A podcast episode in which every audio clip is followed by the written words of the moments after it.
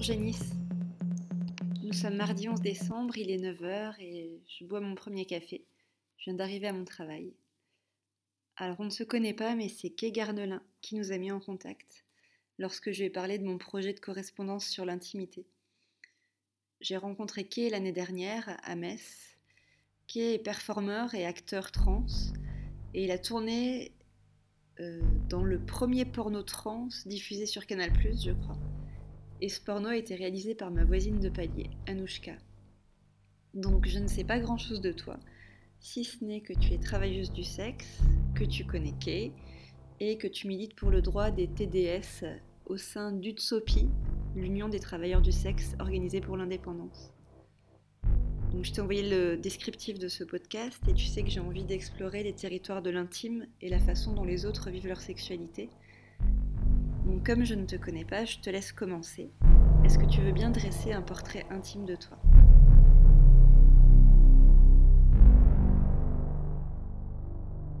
Bonjour, ici Janice. Donc euh, Janice euh, n'est pas mon vrai nom, mais on va m'appeler comme ça. J'imagine qu'on aura l'occasion d'en de, de, parler, de s'expliquer pourquoi. Euh, il est 17h30, je viens de me faire une, tasse de thé. Je suis, je suis chez moi à Bruxelles. Euh, il y a eu pas mal de, sirènes et d'hélicoptères au-dessus de ma tête pendant toute la journée. Je suis à côté du quartier où il y a les manifestations, à côté du quartier européen, et euh, ça ressemble de plus en plus à une guerre civile de vivre ici. Ça fait un peu flipper par rapport à, à ce que ça ça, ça donne à ce que notre monde devient. Euh, il y a vraiment beaucoup à, beaucoup à décrire par rapport à l'intimité, donc euh, je, peux, je, peux te je peux te donner déjà deux trois, deux, trois tags, deux, trois mots comme ça pour pouvoir aller plus loin sur des trucs dont tu veux parler, mais j'ai l'impression que si je dois parler d'intimité, je dois parler de toute ma vie, parce que quelque part, pour moi, c'est c'est là-dessus que je me penche depuis tellement longtemps et euh, sur tous les boulots que j'ai fait, quasi, j'en ai fait beaucoup. Euh, donc, euh, en, en, vite résumé, je suis, je suis travailleuse du sexe, je suis escorte, donc ça veut dire que je trouve mes clients par internet, je les rencontre quel hôtel. J'ai fait plein d'autres boulots, dont correctrice orthographique, DJ, j'écris. J'ai fait des films, un porno, d'autres pas porno. Euh, J'oublie toujours des métiers quand j'ai tous mes métiers. Euh, toujours, euh, toujours dans l'art, quasi. Oui, barmaid aussi, parce que forcément, quand tu essaies de bosser dans l'art, il faut bien que tu apprennes à servir des bières un jour ou l'autre. Je suis polyamoureuse, donc je, je c'est de la non-monogamie éthique, j'imagine que tu connais. Euh, je n'ai jamais vraiment été monogame, mais ça m'a pris un moment pour découvrir euh, que le polyamour existait alors que je le pratiquais déjà. Je suis aussi militante pour, euh, dans le cercle polyamoureux bruxellois. je suis non-binaire, je suis, je suis au potentiel, donc je suis neuroatypique. Qu'est-ce que j'ai d'autre comme toutes, mes, toutes mes oppressions? Euh, J'ai qu'il m'en manque. Euh, pansexuel, forcément, puisque. Enfin, forcément, non, mais ça me paraît un peu plus logique quand, euh, quand on sort avec un mec trans, et donc, euh, qui, est, qui, est, mon amoureux. Pour le moment, je, je n'ai qu'un amoureux, ça fait un mois et demi qu'on est ensemble, et qu'on qu vit une relation à distance, puisqu'il habite à Berlin. Euh, militante, donc effectivement, au sein de Tsopi, j'étais aussi passée dans le Parti Pirate à l'époque. pour moi, ce que je fais avec mon cul et de la militance aussi. J'étais longtemps, avant d'être euh, avant d'être payante, j'étais euh, longtemps une, euh, une salope fière et qui revendiquait. Je suis sex-positive, je travaille aussi dans ce sens-là. voilà, un peu en gros, tous, ces, tous ces mots qui sont devenus à la mode et qui, qui pour moi sont pas mal de tendresse et puis qui sont aussi synonymes de pas mal d'oppression que je ne comprends pas trop, mais bon, qui sont là et euh, avec lesquels on vit, qui sont, euh, qui sont des forces aussi, euh, notamment, notamment quand on fait des, des communautés. voilà, sinon je me disais que un peu pour, pour rentrer dans la description plutôt que de faire un CV, je, j'allais décrire ma journée, comme ça, va un peu plus, un peu plus d'idées de, de, qui je suis et de mon quotidien et donc de mon intimité. Donc je suis euh, quelqu'un de très nocturne, ce qui fait que je me suis réveillée aujourd'hui, je pense, vers, vers midi, ce qui est relativement tôt pour moi. Euh, je me suis réveillée parce qu'un de mes chats voulait absolument se faire caresser, comme il le fait relativement souvent euh, cette semaine, ce qui est assez pénible parce que j'arrive pas à m'endormir une fois qu'elle m'a ronronné dans l'oreille. Euh, je suis restée au lit pour lire un peu. Là, j'étais en train de finir un, un pamphlet qui a été fait par Genre Pluriel, qui est une association qui s'occupe des, des personnes transgenres à Bruxelles pour expliquer les transidentité je fais mes devoirs de mon matin. Euh, ensuite, donc, euh, je me suis levée, puis j'ai essayé de ne pas aller tout de suite sur Facebook. Euh, j'ai, donc, je jouais à Song Pop pendant, pendant, pendant quelques minutes. Entre temps, j'ai quand même regardé les messages qu'on m'avait envoyés entre, de, quand je dormais, quoi. Donc, comme comme tous les jours, Kemra me disait bonjour, on va raconter sa journée, etc. Non, parce que euh, on fait vivre cette relation à distance en, en communiquant beaucoup, euh, notamment par le chat euh, Facebook. Ensuite, qu'est-ce qui s'est passé? Oui, j'avais pas mal de, de, trucs à régler, donc j'ai réglé plein de trucs chiants. Vérifier que de l'argent était arrivé sur mon compte, prendre tel rendez-vous, vérifier que telle personne n'avait pas oublié tel machin. Euh, en gros pour des trucs personnels et alors un peu pour Utsopi, donc pour le moment je me suis un peu éloignée, maintenant je reste un, peu là parce que j'avais un petit euh, burn-out militant. Euh, aussi des, amis ou des amis d'amis comme toi qui font des, projets artistiques que j'aide, donc c'est voilà toute cette organisation d'agenda. Et puis je me suis rendu compte qu'il y avait un client potentiel qui m'avait envoyé un message, je me suis très vite rendu compte que c'était quelqu'un qui ne me, euh, parlait pas avec euh, le niveau de respect que je leur demande et donc je ne voulais pas travailler avec lui. Mm. Je, me, je me permets d'être très très très sélective par rapport à mes clients, donc j'en ai pas vraiment énormément. Mais étant donné que le sexe est pour moi une des, une des choses, c'est pas la chose la plus importante de ma vie et ce que j'ai trouvé dans le sexe et dans la manière de le faire, euh, le sont terriblement. Euh, je, veux que, je veux continuer être, euh, à être heureuse à faire du sexe, que ce soit, que soit en gratuit ou que ce soit professionnel.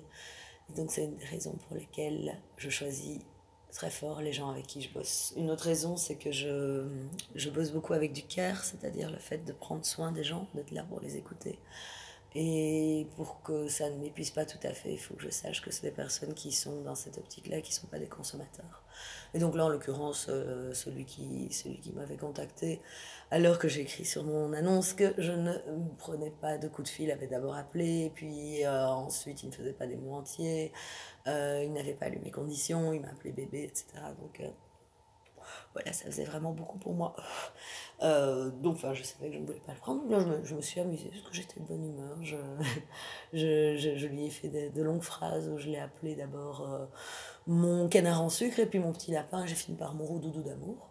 Je ne sais pas vraiment s'il a compris euh, pourquoi je me foutais de sa gueule, mais ça fait du bien de temps en temps parce qu'on reçoit vraiment beaucoup de, beaucoup de messages d'imbéciles qui nous prennent pour des connes. Donc, ça fait du bien de temps en temps de répondre avec humour quand on a de assez de courage pour le faire.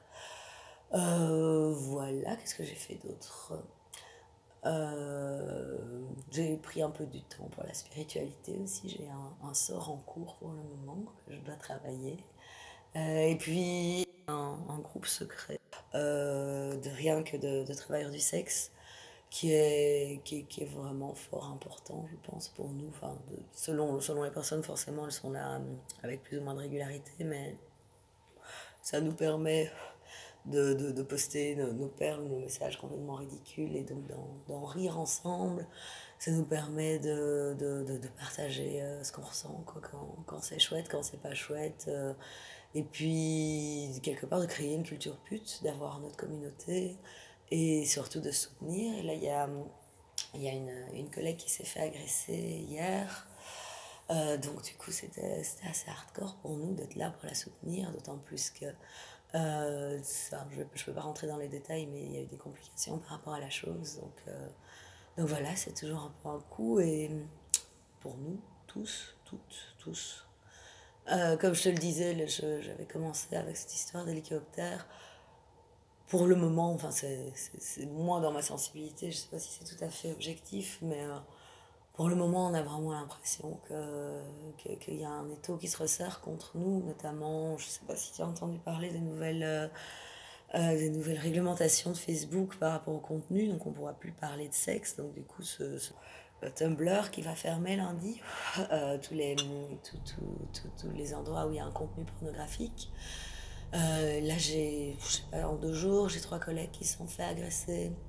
Et puis, et puis voilà, enfin, c'est pas que les putes. Hein quand, euh, quand tu vois un peu politiquement tout ce qui se passe, tout ça, c'est dur. Enfin, en tout cas pour moi, pour le moment, c'est dur par rapport aux, minorités, comment on les traite. Euh, voilà, donc j'essaye euh, de faire ma part.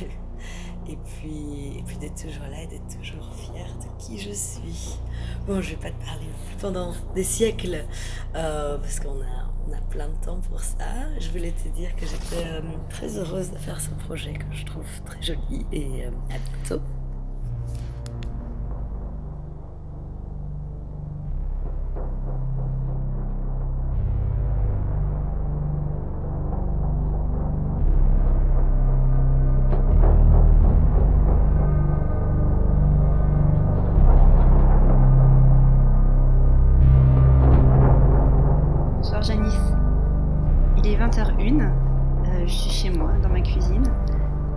Recevoir le chauffagiste qui a toujours pas réparé mon cumulus et je viens de coucher mon fils.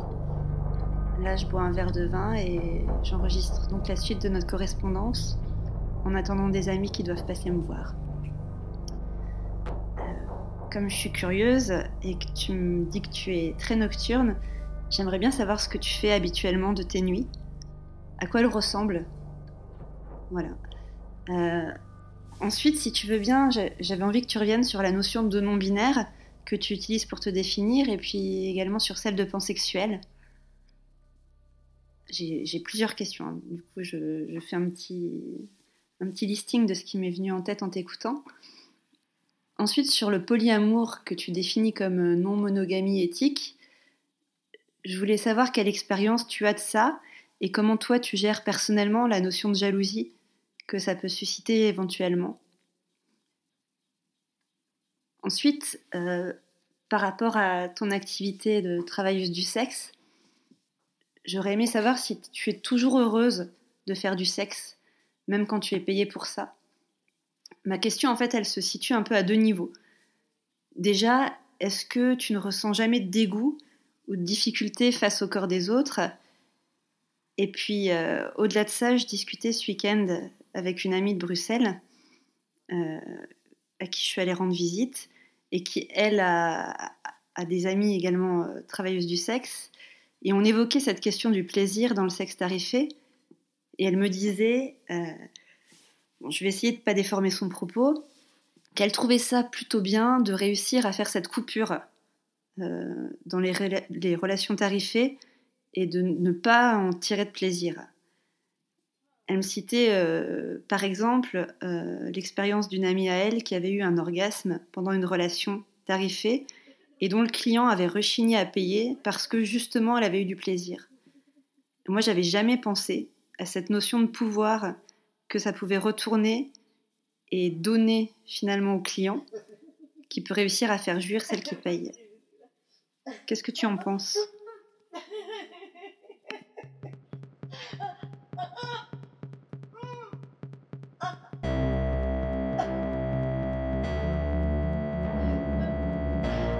tu pars à Berlin. Donc si tu veux y enregistrer la suite de notre correspondance, ce serait super.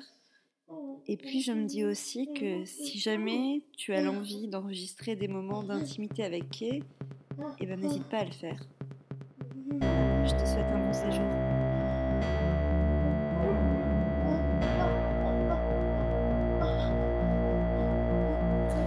Bonjour, il est 15h35, je m'apprête à partir dans une autre ville faire euh, le fêter le nouvel an avec mes deux meilleurs amis et j'enregistre vite fait ce message que je devais déjà faire il y a super longtemps mais euh, étant donné que euh, j'étais dans beaucoup de de et de remise en question, etc. C'était un peu difficile pour moi de penser à autre chose.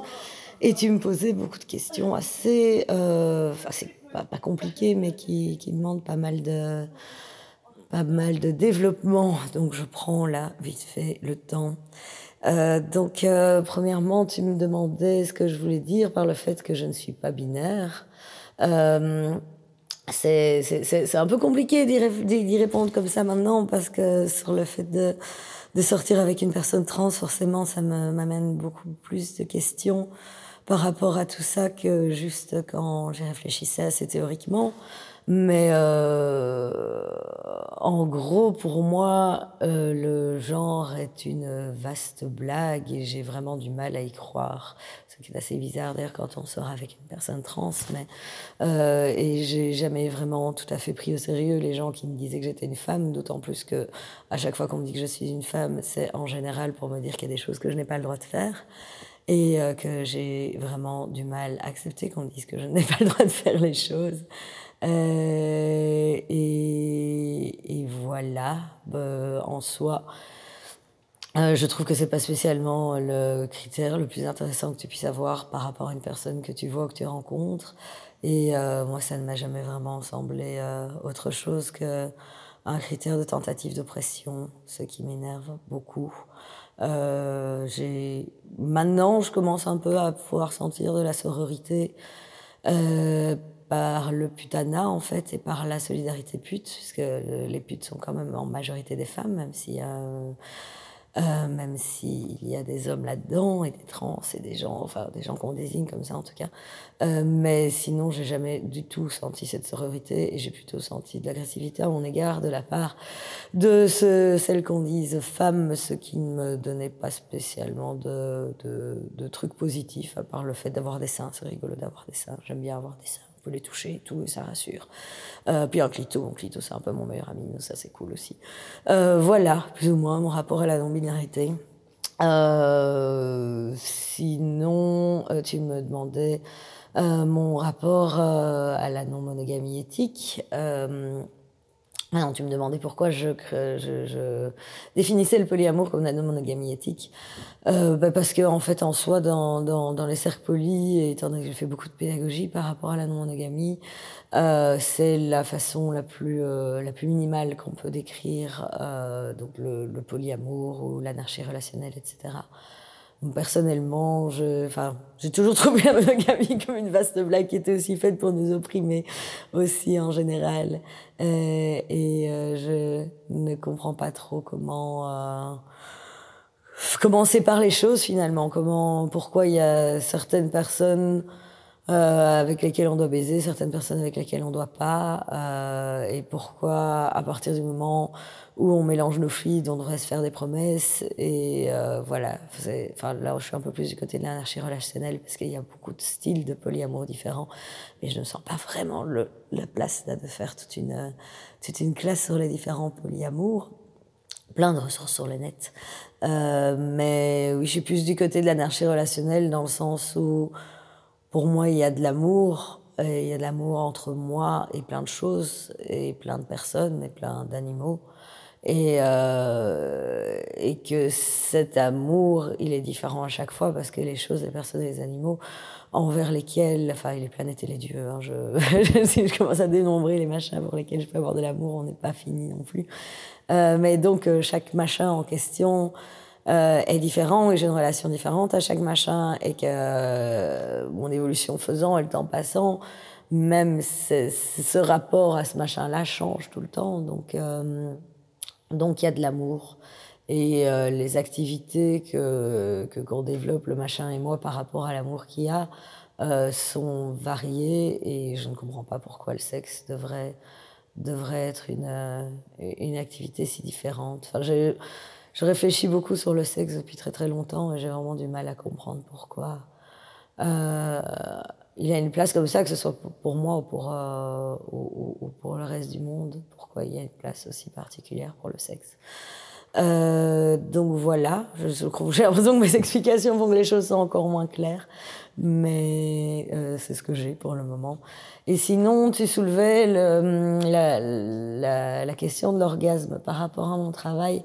Alors, euh, c'est une question super intéressante, c'est une question dont on parle assez souvent, enfin non pas assez souvent entre nous parce qu'il y a une espèce de tabou par rapport à ça, mais euh, enfin je parle souvent d'orgasme avec les gens parce que c'est un sujet qui m'intéresse beaucoup et euh, du coup je parle assez souvent d'orgasme avec des putes avec lesquelles je me sens à l'aise euh, parce que je trouve que c'est un sujet assez passionnant par rapport à notre boulot.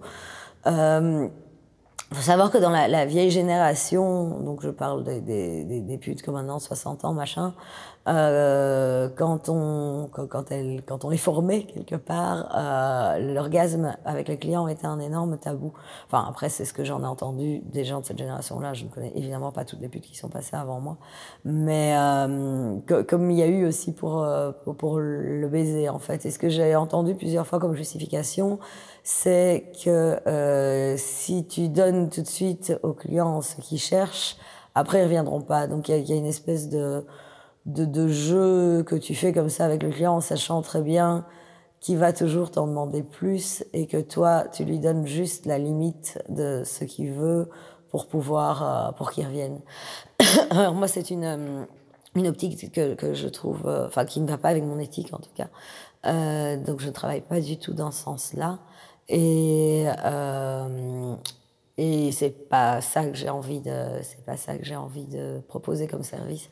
Après, bon, j'imagine qu'on en parlera à un moment ou à un autre, mais euh, plus, plus ce boulot va et plus je me demande un peu ce que je vends et plus euh, je vois que ça peut être complètement différent de moi, ce que je propose et ce que notre collègue propose, même, même, même certaines avec les, qui se présentent relativement de la même façon sur leur site, etc. Euh, donc euh, voilà, mais moi j'ai beaucoup d'orgasmes, j'ai des orgasmes très vite et euh, à, partir du moment où euh, genre je n'en ai eu qu'un, je, je, considère que c'est un rapport sexuel qui s'est pas super bien passé. Enfin pour autant, l'orgasme n'est pas le but du rapport sexuel. Dans mon cas, il y a il y a un truc de plaisir qui, est, qui, qui, qui est certainement off euh, à partir du moment où j'ai joué qu'une fois. Euh, et je constate en fait qu'au fur et à mesure, parce que je sais plus si je t'ai dit, ça fait que deux ans que, que, que je suis TDS, euh, au fur et à mesure j'en ai un peu moins avec les clients. Je me suis, euh, je me suis rendu compte qu'ils baisaient souvent pas super bien. Euh, donc euh, ça m'arrive souvent d'en avoir qu'un ou deux. Et, euh, et oui, il y a aussi un rapport à l'intimité en fait. Et je crois que je, je, reviens avec cette question de d'embrasser les clients, ce que je fais aussi. Euh, je crois qu'il y avait pas parce que maintenant il y en a, il y a comme la plupart des TD s'embrassent, mais avant c'était pas le cas. Euh, moi, je travaille vraiment avec mon intimité en fait, et j'ai pas. C'est quelque chose que je veux faire et c'est quelque chose que, que je trouve beau et c'est là-dedans que je me spécialise. Et j'ai pas peur qu'on me la vole, puisque je travaille avec. Et enfin bon, d'un autre côté, comme tu peux le constater, euh, puisque j'ai accepté de faire ce travail avec toi, je suis quelqu'un d'assez extime et euh, je me rends compte que mon intimité n'a pas n'est pas placée là où beaucoup de là où beaucoup de gens la mettent. Il y a peu de choses que je partage pas en fait. Il y a la danse, je danse pas. Pour moi, ça c'est un truc trop intime que je peux pas donner à tout le monde. Mais euh, mais voilà, moi, enfin, je travaille avec mon amour aussi, euh, juste que euh, il est là pendant le temps de la passe et puis euh, puis de temps en temps je, je souris ou je enfin je repense à un client, je relis ses mails, etc. Mais euh, je je me bloque pas, je joue pas un personnage, euh, je déteste pas les clients contrairement à beaucoup beaucoup de collègues. Je ne me mets pas de je me mets pas de mur émotionnel par rapport à eux.